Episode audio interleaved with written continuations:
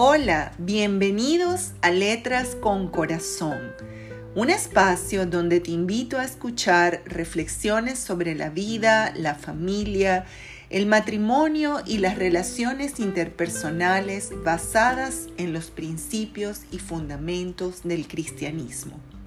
Soy Rosalía Moros de Borregales y les saludo cariñosamente desde la ciudad de Caracas, Venezuela. Bienvenidos. Hoy en el episodio séptimo de nuestra segunda serie sobre la familia, el amor del Padre.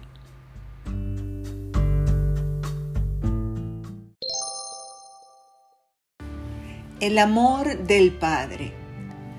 Son muchas las formas en que a lo largo de la historia hemos resaltado el rol que ha ejercido la madre en la conducción de la familia en la sociedad.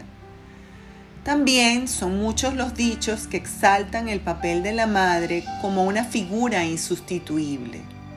Sin embargo, pienso que en esta exaltación tan merecida de las madres, el papel del padre ha quedado relegado a un lugar que no es el que le corresponde, por lo menos no en la concepción cristiana de la familia.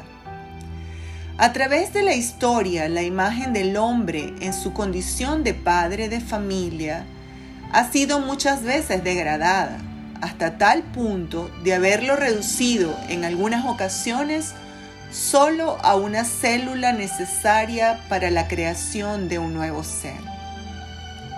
Ciertamente, infinidad de hombres han actuado de tal manera en su rol de padres que muy bien podrían merecerse esa calificación.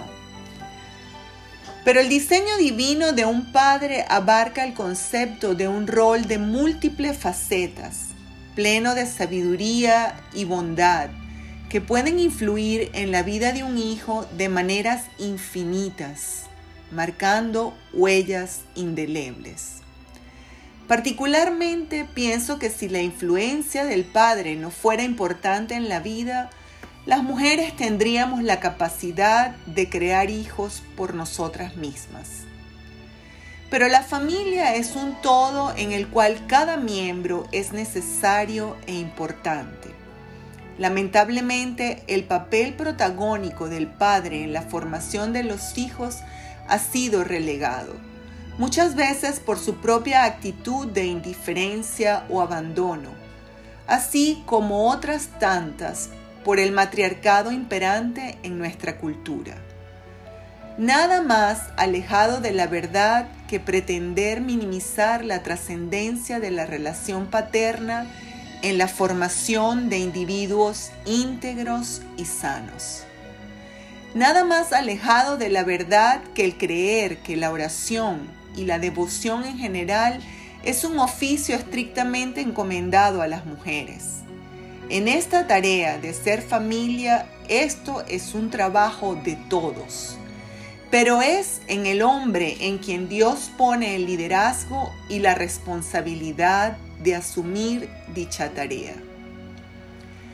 La vida nos permite compensar muchas carencias, es verdad, en sus caminos infinitos, un padre puede ser sustituido por un hermano mayor, por un tío, por un abuelo, por un maestro y hasta por otro cónyuge de la madre.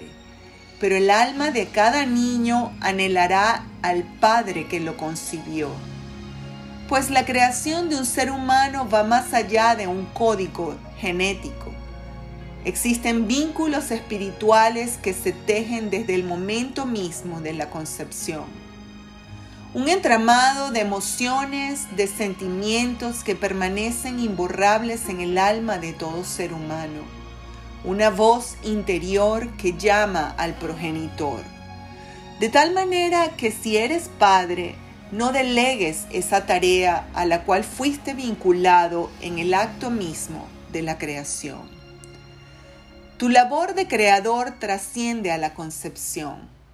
Se va enriqueciendo con cada minuto de la vida de tus hijos en el que estás presente personalmente o a través de tu influencia.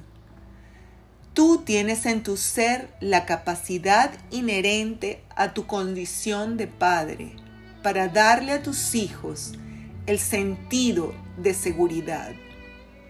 Haz que ellos sepan quién es el que los defiende, que sepan quién representa el lugar seguro donde pueden refugiarse siempre que lo necesiten. Tú puedes lograr que ese pequeñito indefenso que no entiende muchas cosas de la vida sepa con plena certeza desde su niñez que hay alguien para quien él o ella es absolutamente importante.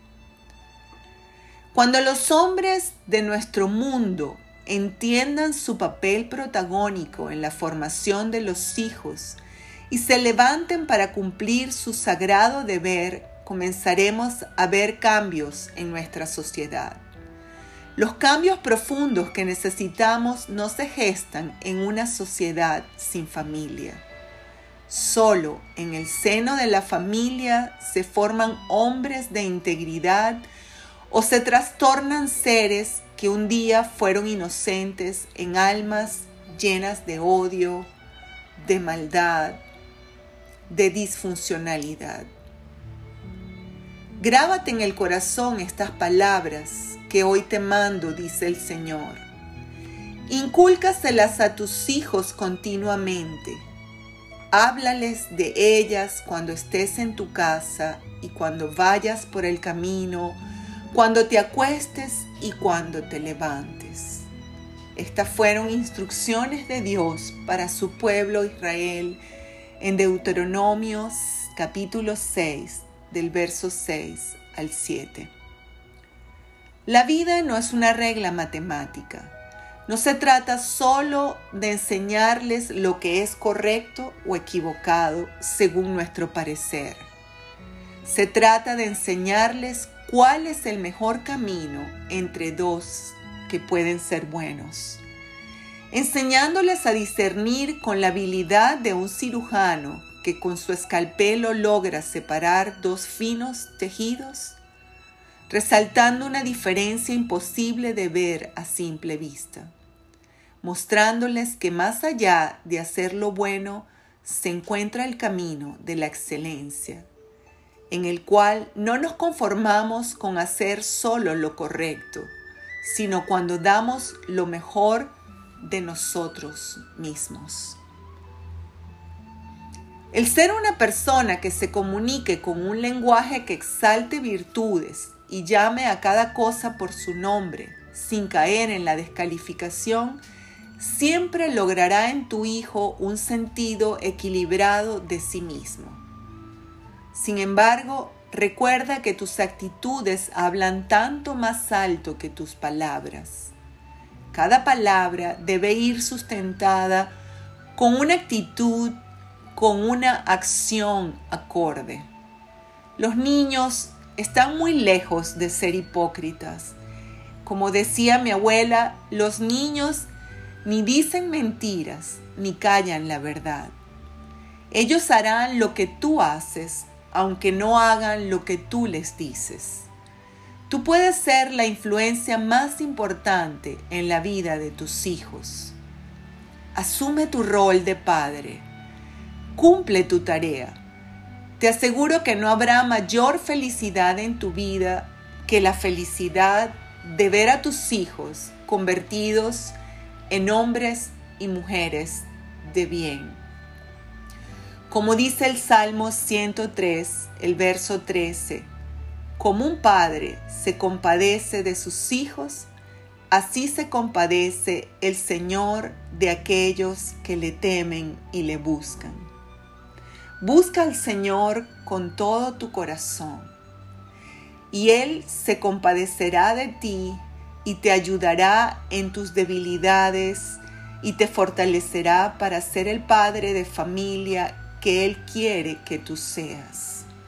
Y así como Él se compadece de ti, ten tú compasión de tus hijos, ten paciencia con ellos y como dice en el Nuevo Testamento, no los exasperes a la ira. Corrígelos, pero no los exasperes. Sobre todo, amen con ferviente amor, porque el amor cubrirá multitud de faltas, dice Primera de Pedro 4.8. En toda esta labor de ser padre, lo más importante es el amor. El amor que es disciplina, pero el amor que es refugio, que son brazos que se abren para recibir al niño, el amor que es edificación, pero también el amor que es restauración, el amor que corrige, pero también el amor que besa. Como una vez dijo el psicoanalista Sigmund Freud, no me cabe concebir ninguna necesidad tan importante durante la infancia de una persona que la necesidad de sentirse protegido por un padre. Solo un padre puede darle al niño esa completa satisfacción de la necesidad de sentirse amado y protegido. No abandones lo que Dios te ha dado la capacidad de crear. No te conformes con ser solamente ese padre biológico que tuvo esa capacidad de creación.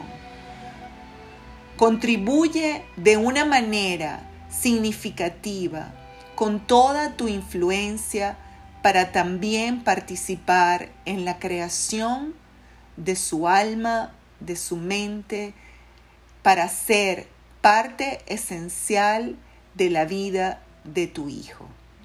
Que Dios te bendiga.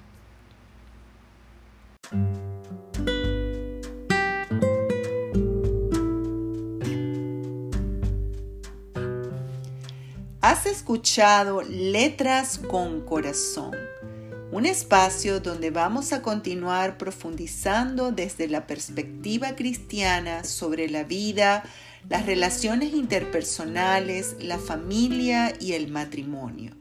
Te invito a sintonizar Letras con Corazón cada martes y cada viernes para un nuevo episodio.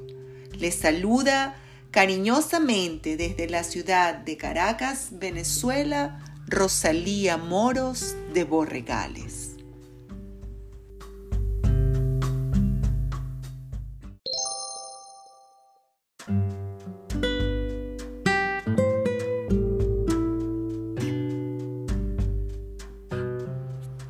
Hola, bienvenidos a Letras con Corazón, un espacio donde te invito a escuchar reflexiones sobre la vida, la familia el matrimonio y las relaciones interpersonales basadas en los principios y fundamentos del cristianismo.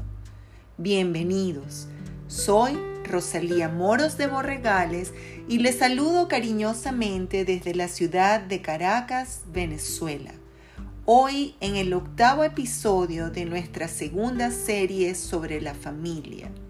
No te preocupes, hijo mío dedicado a todos los jóvenes